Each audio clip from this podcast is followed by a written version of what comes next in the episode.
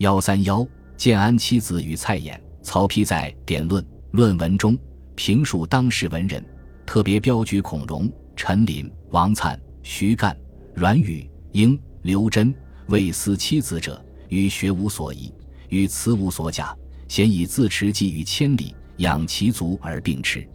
七子中，年龄最长者孔融，曾任汉北海相，世称孔北海，是曹操的反对派，屡次攻击曹操，终于被杀。成就最大者王粲，号称七子之冠冕，官至魏国侍中，故称王侍中。陈琳与阮宇擅长攻读文书，刘桢以五言诗见称，徐干长于辞赋，韦应较为平淡，缺乏特色。建安七子的诗歌主要包括两方面的内容：一是反映社会动乱和人民的苦难，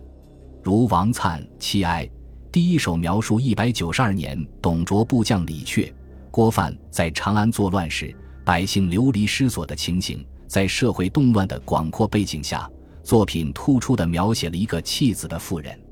她表面上似乎冷酷无情，但内心悲痛已到极点。未知身死处，何能两相挽？有力地表现了他那无奈、绝望的处境，与上文出门无所见、白骨蔽平原前后呼应，深刻地揭露了军阀混战带给百姓的苦难。陈琳的《饮马长城哭行》，假托秦代修筑长城的史事。运用民歌中常见的对话句式，深刻反映了无休止的徭役带给百姓家破人亡的痛苦与灾难。二是书写个人的抱负与遭遇，较有代表性的是刘桢的《赠从弟》三首，作者分别以枣、松柏、凤凰比喻坚贞高洁的性格，既是对从弟的赞美，也是诗人的自我写照。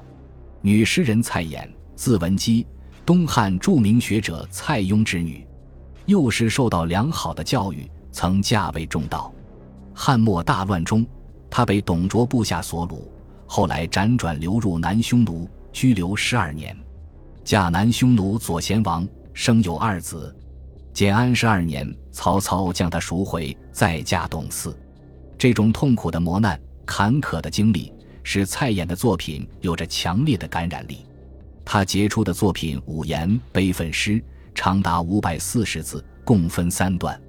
诗中记述了自己遭掳入胡直到被赎回国的全部经历，将记事、抒情、议论密切结合，描写了时代的动乱和胡兵的残暴，笔端饱含辛酸血泪。作者通过自己的不幸遭遇，反映了战乱中广大人民，特别是妇女的共同命运，细诉了割据混战给百姓带来的苦难。犹如一幅血泪汇成的历史画卷。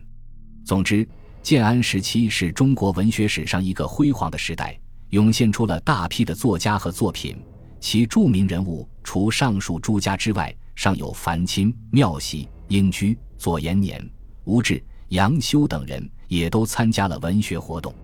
这一时期，儒学失去控制，思想界具有自由解放倾向，而经过巨大的社会变乱。到处是荒凉破败的景象，动荡不安的环境，颠沛流离的生活，使作家们亲眼目睹了山河的残破，生民的艰辛，对社会现实有着真切的感受。